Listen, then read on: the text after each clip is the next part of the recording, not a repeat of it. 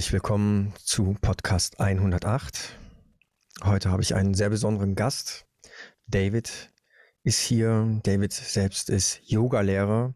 Und ähm, warum ist er heute in meinem Podcast? David ist ein sehr interessanter Mensch.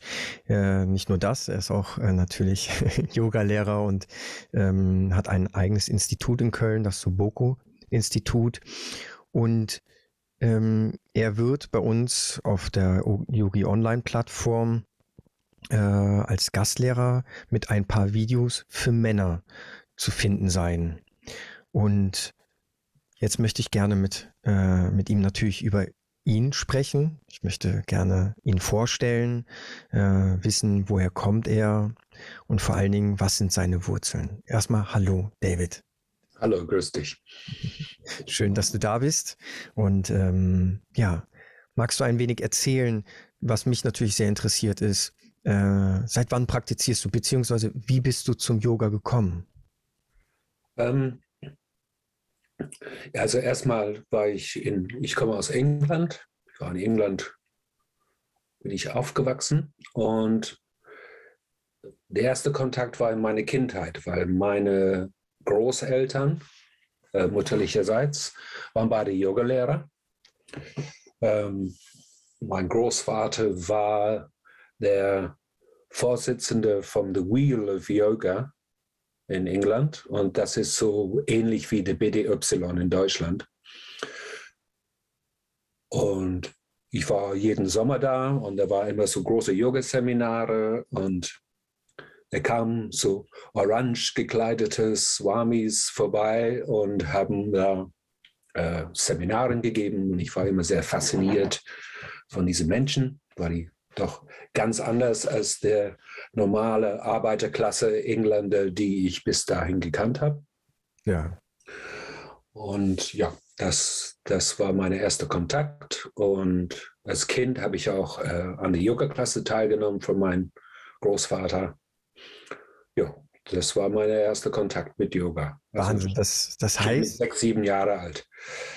Das heißt also, dein, dein Opa war schon in England, hat dort schon Yoga etabliert. Genau. In den 50er Jahren hat er, äh, hat er angefangen.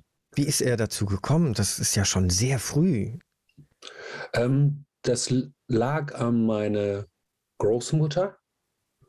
So, die haben in den 30er Jahren geheiratet und der Voraussetzung, dass mein Großvater meine Großmutter heiraten dürfte, ist, dass er Vegetarier werden muss. Wow.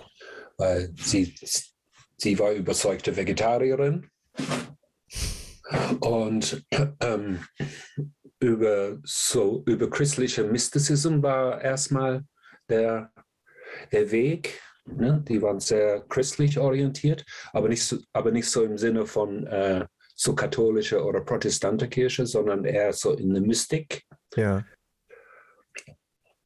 Und ja, so über diese Ecke sind die dann in Kontakt mit Yoga gekommen.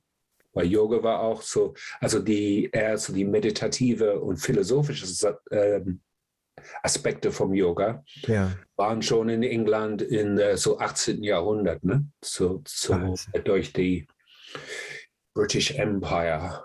Okay, ja klar, kann ich mir vorstellen. So, ja, so ja. waren in, in, so der viktorianischen Zeit ähm, was, was war eine große Interesse an indischer Mysticism und Hinduismus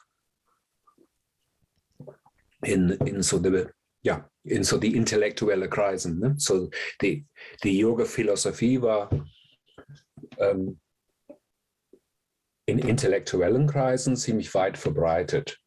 Okay, guck mal, da lernen wir ja wieder was ziemlich Tiefes dazu. Das habe ich überhaupt nicht auf dem Schirm gehabt, dass das da genau. schon so weit fortgeschritten war. Gab es denn eine bestimmte Richtung, die dann dein Großvater ähm, ja, praktiziert hat, beziehungsweise auch äh, gelehrt hat? Ähm, es war sehr äh, vedisch basiert, sehr klassisch, sehr konservatives ähm, indisches Yoga, ja, so aus der Vedic-Tradition. Okay. Ja, so das war deutlich weniger Asana, viel mehr mit Pranayama praktizieren, also Atemtechnik, mit Konzentration und Meditationstechniken und so weiter. Ja, so, so die Asana-Praxis war ziemlich, ähm, ziemlich niedrig an, an der Hierarchie von, von der Yoga-Philosophie und der Yoga-Praxis. Ja, ich finde es sehr interessant, weil viele haben ja unterschiedliche Bilder. Bei uns in Deutschland ist es ja mittlerweile so, das, was ich mitbekomme, dass ja weniger e, Pranayama praktiziert wird oder das kennen ja die mal viele auch gar nicht. So, ja. so ein Teil von der Ausbildung, man lernt das so ein bisschen, aber was das für eine Auswirkung auf, auf äh, Körper und Geist hat, Pranayama und auch Möglichkeiten der inneren Heilung da sind, sage ich mal. Also vorsichtig ja. ausgesprochen. Das wissen die meisten ja gar nicht. Und Nein. Das heißt also, da, da bist du, du hast es also schon mit dem, als kleiner Junge mit dem Löffel aufgesogen. es ist dir quasi übergegangen. Äh, genau. Und du musstest das nicht erst äh, wie andere, ich bin mit 30 erst zum Yoga gekommen, sondern du hast es schon mit Kind, als Kind aufgesogen und konntest. Genau, es war immer präsent. Wahnsinn. Das ist ja sehr interessant. Und wie, wie lief es dann weiter? Du bist, äh, du hast dann weiter praktiziert. Wie ist deine Geschichte ja, dann dahin? Genau, ich habe, ich habe, ähm, so als Kind habe ich getanzt. Ich habe Ballett, also Ballett gemacht. Ja. Was ich ganz großartig fand. Und ich habe Yoga gemacht. Äh, also jedes Mal, als ich meine Großeltern besucht habe, ja. hatte ich immer, immer die eine oder zwei Yoga-Klasse mitgenommen. Und so wie ich vorhin gesagt habe, auch so mit den Swamis, die vorbeigekommen, so die habe ich immer, also mich so an den Rang gehangen und die richtig ausgequetscht über alles Mögliche. Ja. Dann kam bei mir die Pubertät, wo ja. ich das alles über Bord geworfen habe. Ja, klar. Auf einmal geht so tanzen, geht, ging irgendwie nicht mehr und da war er so mit Feiern gehen, Party machen, also ja, ja. ich habe da das so richtig in vollem Süden ausgekostet. Und dann habe ich äh, so anfangs meiner 20er Jahren bin ich dann sehr oft nach Indien gefahren. So, ich bin nach Goa gefahren. Ich hatte Kontakt mit äh, der Osho-Bewegung, also war ich viel in Pune, auch da in der Ashram. Und da war ich äh, aber immer noch ziemlich rebellisch. Da bin ich aber wieder in, in äh, Kontakt mit Yoga gekommen. So, ich weiß noch so, dass ich auf ein, an einem Strand morgens beim Sonnenaufgang in Goa war, habe ich so mehr, also mehrere Leute gesehen, die Ashtanga-Yoga praktizieren. Da war ich total begeistert davon. So, was ist das? Ja. Also richtig so romantisch, ne? Am Strand, so oben auf so eine, so eine kleine Klippe, da da steht ein wunderbarer Mann und praktiziert Yoga, macht seine Vinyasas und diese ganze abgefahrene. Also Ashtanga-Yoga ist sehr dynamisch, sehr äh, athletisch. Ne? Ich wollte gerade sagen, so, manche kennen ja gar nicht den Ausdruck. Das hm. ist ja, soweit ich weiß, aber korrigiere mich, es hat ja immer ein Flow. Es geht ja im, im, also es ist wie so eine, wie so eine Welle, die sich ständig bewegt. Ne? Man hat ja. kaum, kaum Ruhe, im Gegensatz zum Beispiel zum Iyengar, wo man die Asanas mehr hält und, und ähm, okay, und dann hast du das gesehen und das hat dich fasziniert da habe ich gesehen, das war so, so eine Wiedererwecken, so eine Wiedererinnerung. Und das habe ich so einfach so, so wahrgenommen. Ich habe auch so, im, als ich in Pune bei der, in der Osho Ashram war, da auf, die, auf der anderen Seite der Stadt ähm, war die Ayanga Ashram. Also mhm. bin ich auch da über Ayanga wieder in Kontakt gekommen. Und es war einfach in die Umgebung. Und dann so mit 26, 27 hatte ich selber so eine, so eine ziemlich große Krise in meinem Leben, wo ich äh, zu dem Entschluss gekommen bin, dass ich äh, unbedingt was machen muss. Und ich wollte Kampfsport machen. Okay. So, ich, ich, dann habe ich überall nach einem Kampfsport ähm, gesucht, nichts gefunden. Dann weiß ich noch ganz genau, ich war im Saturn, habe ich was gekauft.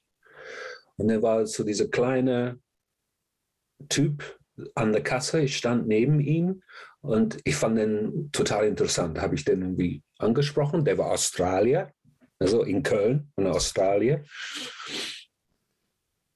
Und habe ich mit ihm ein bisschen, Smalltalk gemacht und so, ja, was machst du? Und ich so, ja, ich bin Yogalehrer. Also alles auf Englisch in Köln. Ne? Und der, der ist irgendwie gerade wegen einer Beziehung nach Köln gezogen und er hat irgendwie in, in seine kleine Schlafzimmer hat er angefangen, Yoga zu unterrichten. Ja. Und er hat gesagt, ja, komm vorbei. Und dann war ich einmal da, habe mit ihm eine Yoga-Klasse gemacht. Der hat auch Ashtanga-Yoga äh, unterrichtet. Und ab der Klasse wusste ich, ich will das machen, den Rest meines Lebens. Das ist, das ist der Weg. Da muss ich lang. Ja, und dann habe ich festgebissen. Okay, und das heißt, seitdem hast du dann eine Ausbildung gemacht da drin? Bei ihm Ausbildung gemacht. Das war nicht so, wie heute die Ausbildungen sind, sondern ja. das war ein, ein, ich war eine klassische Lehrling. Ja. So, der hat eine Yogaschule dann aufgemacht. Ich musste den Decker falten. Ich musste den Raum sauber machen. Ja. Wenn er eine Tasse Kaffee haben wollte, habe ich ihm eine Tasse Kaffee gemacht. Also richtig so Lehrling. Angefangen vom Toiletten sauber machen, Raum in Ordnung halten. Und dann habe ich nur zugeschaut, was er gemacht hat. Und dann nach und nach hat er gesagt, gut, äh, unterrichte diese Person herabschauende Hundestellung. Dann habe ich das gemacht und so peu à peu über, wie lange habe ich das mit ihm gemacht? Drei Jahre, dreieinhalb Jahre war ich einfach so seine Assistent. Wir haben jeden Morgen zusammen praktiziert, um 5 Uhr morgens aufgestanden. Erstmal zwei Stunden Stange Yoga praktiziert und dann waren immer zwei Klassen hintereinander, back to back. Und, ja, und dann irgendwann kam es mir und hat gesagt, ich fahre jetzt nach Australien zurück. Er hat mir den Schlüssel von der Yogaschule in der Hand fallen lassen und hat mir gesagt, jetzt bist du dran. Wow. Und dann zwei Tage später war er weg. Und ich so, ich habe gar nicht, ich habe keine Ausbildung gemacht, ich habe gar nichts. So, was soll ich jetzt machen? Ich meinte, ja, du kannst das schon. Ja. Und dann hat er mir so eine Telefonnummer gegeben von seinem Lehrer, weil sein Lehrer, der Shando Remete, war sehr oft in Europa, also kam auch aus Australien und der, der war keine Sadhu, der war ein Jetsu, sage ich immer. Der ja, okay. war drei Monate Europa, drei Monate Amerika, drei Monate Australien, drei Monate Indien. Und das hat er immer gemacht. Okay. Und dann bin ich dann über Pralat, so heißt mein Lehrer, zu seinem Lehrer gekommen, der, der Shandor Remete. Und dann habe ich zehn Jahre unter Shandor studiert. Und das heißt, immer wenn er dann hier in Köln war, hast, bist du dann hingegangen und hast mit ihm. Nee, ich musste ihn einladen und einen Workshop organisieren. Ah, okay. So, ich musste ihm einen Grund geben, okay. hierher zu kommen. Ich so, okay, Shandor, ich habe hier jetzt 20 Leute, wir machen ein Wochenende, dann kannst du kommen. Okay. und dann hat, hat er eigentlich immer Retreats gemacht in Europa. Also der hat keine Yoga-Klassen gemacht, der hat nur Retreats gemacht. Ja. So eine Woche hier, zwei Wochen da. Also ich war im Jahr meistens so vielleicht so insgesamt sechs Wochen mit ihm zusammen pro Jahr. Wow. Ja, es ist ja dann auch sehr schön. Also im Grunde genommen bist du seit klein auf, hat man dir immer wieder diese Yoga, das Yoga vorgehalten mhm. und immer wieder gesagt, das ist deine Karotte für dieses Leben. Und äh, trotzdem hat es ein bisschen gedauert und dann hast du aber mit Mitte 20, Ende 20 den Biss bekommen. Genau. Und äh, bist ja dann eigentlich, ja, wunderschön. Das halt immer wunderschön die Geschichte auch, ne? Ja. So, dass, dass du äh, da von dem Lehrer da angelernt wirst und er dann am nächsten Tag geht, so als ob das so eine Hilfe wäre. und jetzt, wie lange, nachdem du angefangen hast, da zu lernen mit 27, 28, jetzt ist das wie viel, wie viele Jahre? 30 Jahre oder wie viel? Ähm, ich bin jetzt 55. Okay. So, das ist jetzt was? 27 Jahre. 27 Jahre. Ja. Und das finde ich auch wichtig, das nochmal so zu erzählen. Ähm, das heißt, seit 27 Jahren praktizierst du. Du hast eine unglaubliche Erfahrung. Dann kommen wir auch direkt zum nächsten Thema. Mhm. Ähm, wir haben ja mit dir, sind ja ins Gespräch gekommen und haben äh, dich gefragt, ob du bei uns zum Beispiel ein paar Videos geben könntest für unsere Yoga-Plattform mhm. und haben uns auch darüber unterhalten, dass es Männer-Yoga sein soll. Jetzt ja. fragt man sich, ja, Männer-Yoga, Frauen-Yoga, was ist denn da schon der Unterschied? Asanas, Asanas. Und jetzt frage ich dich, vielleicht magst du kurz darüber reden, warum Männer-Yoga? Hm. Also aus der Yoga-Tradition heraus, früher waren nur Männer, die Yoga praktiziert haben, war ganz wenig Frauen. So aus, und das war so bis Anfang des 19. Jahrhunderts, bis der, dann, dann gab es so eine, gab es den Lehrer Krishnamacharya, der war der Lehrer woraus die Tradition vom Iyengar Yoga abgestanden ist, vom Vini Yoga abgestanden ist, vom Ashtanga Yoga. Und der hat ähm, eigentlich gegen seine Willen Frauen auf, aufgenommen. Er würde befohlen vom der König von Mysore, von der Raja von Mysore, dass er Frauen unterrichten soll. Ja. So sehr widerwillig hat er angefangen, Frauen zu unterrichten. Und gleichzeitig in Nordindien, der war auch der Swami Shivananda. Und der hat auch mit Tradition gebrochen und hat auch angefangen, Frauen zu unterrichten. Ja. Es ist eigentlich in der Yoga-Tradition was ganz Neues, dass Frauen Yoga praktizieren. Okay. Gibt es eigentlich seit vielleicht so 100 Jahren, okay. dass es so ist. Okay innerhalb einer 5000 Jahre alte Tradition. Mhm. Das ist eine ganz kurze Zeit. Und ja, so die, genau. So eigentlich an sich ist Hatha Yoga, die Praxis Hatha Yoga ist eine maskuline Praxis. Hm. Und es ist nur so in den letzten 100 Jahren, wo, das, wo erstmal so Frauen integriert worden sind und als Yoga in, ins, West, ins Westen kam, war das dann auch eigentlich hauptsächlich Frauen, die, die uh, Yoga praktiziert haben. Ich wollte sagen, heute haben wir es ja genau umgekehrt. Ne? Ich glaub, heute ist es genau umgekehrt. Mehr Frauen, die Yoga praktizieren, als Männer. genau. Also bei, in meinen Kursen ist, ist vielleicht so ein Schnitt von 60, 40. 60 Prozent Frauen, 40 Prozent Männer. Und das ist ein ziemlich hö Höheschnitt. Also gu guter Schnitt für die Männer, meinst du? ja, genau. So in anderen Yogaschule, ähm, vielleicht hast du einen Mann in einer Klasse von 20 Frauen. Ja. Ne? ja. So, es ist ganz umgekehrt. Ich, ich habe es eigentlich nie verstanden, warum das so ist. Ja. Und ähm, weil ich finde, ich persönlich finde, dass es ist eine sehr maskuline Kunstform, wenn man so will. Ja der, der Yoga. Ist sehr strukturiert. Ähm, es gibt ganz klare Wege, die man gehen sollte. Und es gibt sehr viele, mach das nicht, mach das nicht, mach das so und so. Also es ist sehr strukturiert. Sehr diszipliniert auch. Männer, Männer mehr liegt als Frauen. Ja, ich habe mich immer, ich habe es eigentlich nie richtig verstanden, warum es so ist, aber akzeptiert, dass es so ist. Ja da ist auch ein Bild, so, eine, so, eine, so, so ein Bild im Westen, dass ja, so Yoga ist Frauensache ja. und Männer sollten lieber äh, Taekwondo machen oder im Fitnessstudio gehen und ja, das stimmt. Ja, es ist, es ist natürlich so, da gebe ich dir recht, man sieht Bilder von, äh, auch in der Werbung, also zu 80 Prozent der Bilder von Yoga-Menschen, sage ich mal, ja. sind Frauen. Und das ist, wird halt praktisch, also es wird sehr schön so publiziert, es wird so nach draußen gebracht. Genau. Yoga ist eigentlich was für Frauen.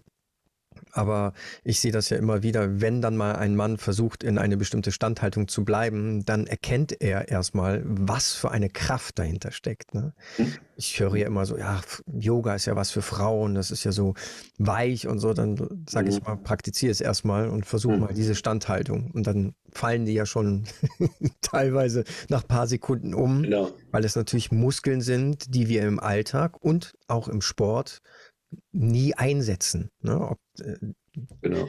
Das Mitten, die Beckenmuskulatur, äh, den Rücken, all das wird ja so in der Art, in der Bandbreite nie eingesetzt. Genau. Genau. Und ja, ich finde es immer lustig, wenn, wenn so, wenn ein Mann zu mir in, in, Yoga kommt, der eigentlich richtig Sportler ist und durchtrainiert ist, hat einen richtig guten Oberkörper, sehr, sehr gute Muskulatur. Der schwitzt eimerweise Wasser, wenn er einfach die Arme über den Kopf halten muss. Ja. so, ja. ja, das ist der Unterschied. Das ist, äh, das kenne ich. Ja. ja. Gut, und jetzt sind wir beim Männer-Yoga. Wir ja. möchten das anbieten. Und wo siehst du jetzt so ein bisschen, du sagst jetzt von Anfang an, ist es eigentlich, waren das mehr Männer, die das praktiziert haben? Ja. Wo gehst du jetzt, wo legst du deinen Schwerpunkt, wenn man jetzt sagt, okay, wir machen jetzt, bieten jetzt Männer-Yoga an? Hm. Also ich, ich, ich versuche die Männer abzuholen, wo die stehen und mhm. was denen auch interessiert. Also bei Männern ist es mehr, die möchten mehr Beweglichkeit haben, mhm. weil Männer grundsätzlich eine höhere Muskeltonus haben als Frauen. Okay. So es ist sehr oft, ja, ich möchte mich dehnen. Ne? Ich mache viel Sport, ich mache äh, viel Gewichttraining oder ich mache Kampfsport aber ich brauche die Beweglichkeit. So, das ist der erste Punkt, ist äh, Beweglichkeit meistens in der Hüfte. Ja. Männer tendieren ähm, sehr unbeweglich zu sein in Hüfte und in die Beine. Ja. Meistens sind die Armen, so die Kraft so ist besser. So, ich mache sehr viel Standhaltung, ich mache sehr viel Hüftmobilisation okay. ähm, erzeuge Kraft. Ähm, so, ich habe eine langjährige Schule von mir, der ist Schwarzgürtel in Karate. Ja. Und seit der Yoga, der macht bei mir seit zehn Jahren mittlerweile Yoga. Der meinte jetzt so, also seine Tritte kann er jetzt viel höher machen, äh, ohne, ohne dass äh, er was zerrt oder reißt. Ne? Also ich benutze es äh, eher als am Anfang als Begleitung so die Männer zu unterstützen in ihrem Alltag. Ja. So, ich mache Hüftbeweglichkeit, ich mache viel Krafttraining. Ähm, da ist weniger, wie soll ich mal sagen? Ist ja auch weniger Beweglichkeit bei den Männern oft im Beckenbodenbereich. Ne? Ich sehe das, ja, genau. wenn man, wenn die Frauen sich hinsetzen, die können so oft einfach problemlos auf dem Boden sitzen, ohne den Rücken krumm zu machen. Oder äh, die Knie an die Ohren zu haben. Ja. Genau, so und äh, bei Männern ist es so, die setzen sich auf den Boden und äh, halten es meistens nur ein paar Minuten aus. Dann genau. müssen sie sich auf den Stuhl setzen, weil untenrum meistens eigentlich alles verkürzt ist. Genau. Einfach keine Muskulatur da ist. Ich jetzt, so, wie gesagt, ich will viel mit der Hüfte arbeiten. Ich mache sehr viel Core ja. Chorübung. Magst du kurz sagen, was kurz also, für, für, also normalerweise, wenn man Chorübung sagt, dann ja. äh, versteht man Bauchmuskulatur. Ah, danke, okay. Ja? So, aber ich dehne dieses Begriff etwas weiter aus. Ja. Und es ist die komplette Rumpfmuskulatur und vor allen Dingen die Wirbelsäule. Okay. So, so uh, für mich, der Core, der Core, der Kern der Körper, der Mitte der Körper ist die Wirbelsäule. Okay. So, ich arbeite sehr viel mit der Beweglichkeit, aber vor allen Dingen der Kraft in der Wirbelsäule, so ja. Stabilität in der Wirbelsäule. Und so mein, äh, meine Core-Klassen ähm, liegt die Männer mehr. So, die Männer ja. finden es gut, weil die müssen richtig arbeiten. Ja. Und meistens so, so äh, die Frauen haben dann ihre Probleme damit, weil die haben diese Grund, grundsätzliche höhere Muskeltonus nicht. Okay. So, das ist ähm, mehr, liegt die Männer mehr. Ja. Und ich, äh, ich arbeite, wie so ich am Anfang gesagt habe, mit der die Yoga, die ich ähm, kennengelernt habe, hat eigentlich nicht so viel mit Asana zu tun, sondern viel mehr mit Pranayama zu tun, ja. Atemtechnik. So ich arbeite sehr konsequent mit der Atemtechnik in der Yoga-Asana-Praxis.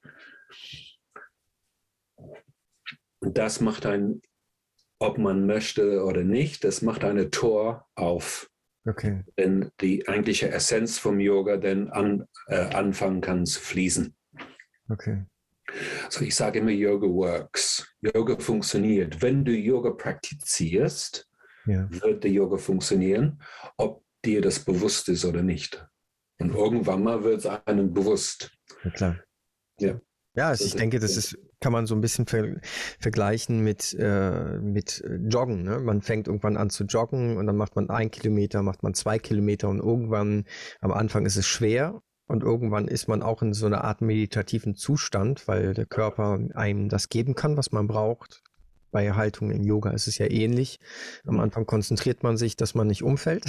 so kenne ich das bei mir. Ja. Und danach irgendwann, wenn die Muskulatur aufgebaut ist, kann ich ja immer mehr und mehr in die Ruhe reinkommen, in die, in die Übung. Also in, in Yoga sagt man ja Asana, ist ja eine Übung.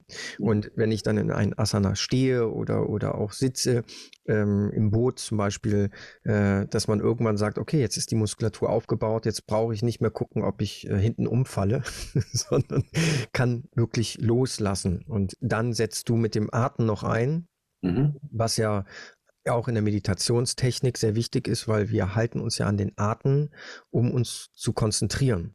Das ist ja, weil wir müssen ja den Geist irgendwas geben. Er kann ja nicht alleine da sein und äh, dann fliegt er nach da, nach da, Einkaufsliste, äh, was muss ich noch zu Hause alles machen und reparieren oder sonst irgendwas. Und wenn ich anfange zu atmen, dann habe ich ja einen Fokus für meinen Geist. Genau. Du verbindest quasi die Asana und die Fokussierung des Geistes miteinander. genau. Weil der Geist, äh, äh, weil der Atmen findet immer in der Gegenwart statt. Hm. Atmen ist unmittelbar Präsenz. Es Okay, ist unmittelbar hier und jetzt. okay. So, wenn man auf der Atmung konzentriert, man ist verwurzelt in den Augenblick. Man ist da. Ja, Wenn man über die Einkaufsliste nachdenkt, ist man nicht da.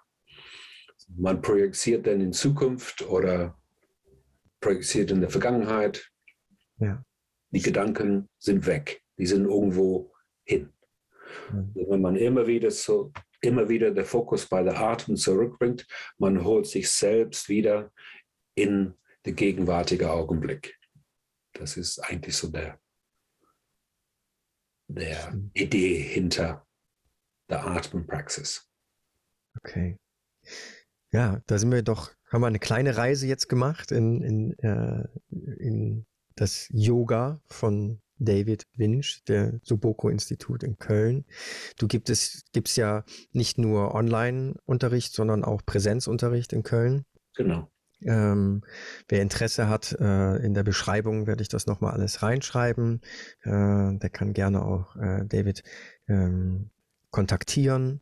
Und ähm, jetzt sind wir an einem Punkt angekommen, wo ich mich bedanken möchte bei dir für deine Zeit Gerne. und äh, freue mich, dass wir jetzt darüber gesprochen haben, hast mich auf die Reise mitgenommen, vor allen Dingen auch so mich auch nochmal so ähm, dahin gebracht, wie tief England schon eigentlich mit Yoga verbunden ist. Mhm. Äh, diesen Haken hatte ich noch nie, so dass das so zu verstehen. Ja. Das ist sehr interessant. Ja, wer Interesse hat, äh, einfach in der Beschreibung nachgucken. Ich bedanke mich, David, und äh, sage Tschüss und Namaste. Namaste.